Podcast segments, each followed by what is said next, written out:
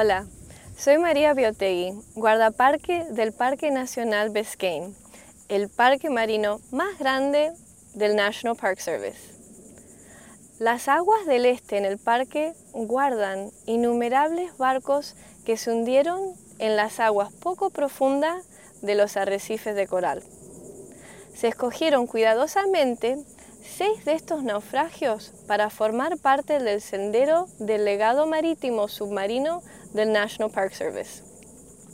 Antes de explorar el barco más largo en el sendero del legado marítimo, es importante conocer algunas de las características naturales que ayudaron a crear la historia marítima única de este parque nacional.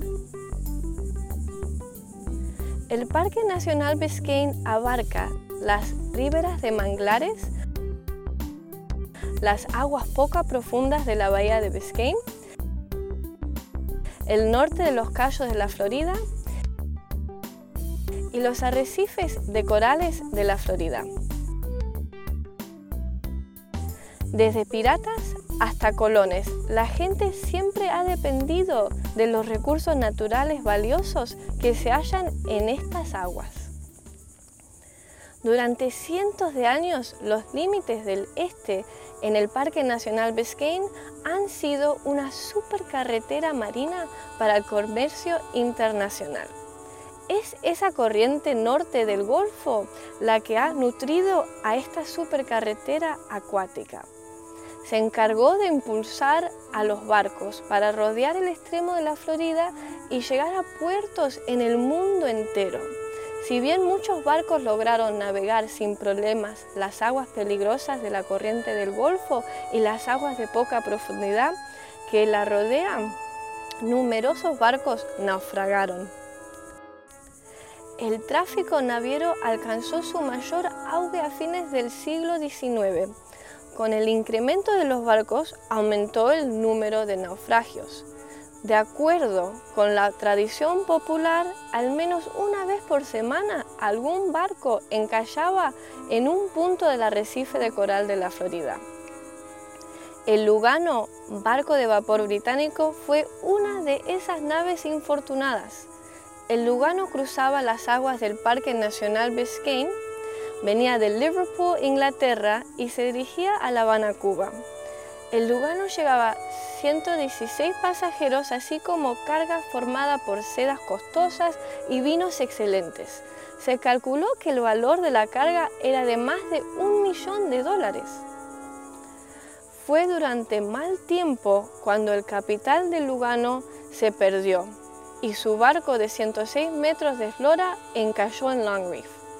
Los pasajeros fueron rescatados pronto, pero el capitán y su tripulación permanecieron en el barco para ayudar al rescate de la carga. Los rescatadores retiraron todo del Lugano, sin embargo el esqueleto y el casco roto se hundieron en el fondo del mar. En el momento que encalló, el Lugano era el barco más grande que había naufragado en el arrecife de coral de la Florida. Era el símbolo de los avances en la industria naviera. Tantos barcos viajaban y naufragaban que en el arrecife a veces los rescatadores no podían retirar un barco dañado antes que se convirtiera en un peligro para la navegación de otras naves. Los restos hundidos de Lugano fueron considerados Peligro para la navegación cuando el yate Era M chocó contra esos vestigios en el 1917. Este es el primer caso documentado de un barco hundido que se convierte en un peligro para los otros barcos. Hoy el Lugano descansa entre boyas permanentes para evitar daños accidentales a los restos históricos. El casco se encuentra alrededor de 6 metros de profundidad y brinda una magnífica oportunidad para los buzos y los snorkelistas experimentados también pueden asombrarse ante el tamaño de que un día fue un gran buque de vapor. Hoy la vida marina abunda en el sitio donde ocurriera la tragedia.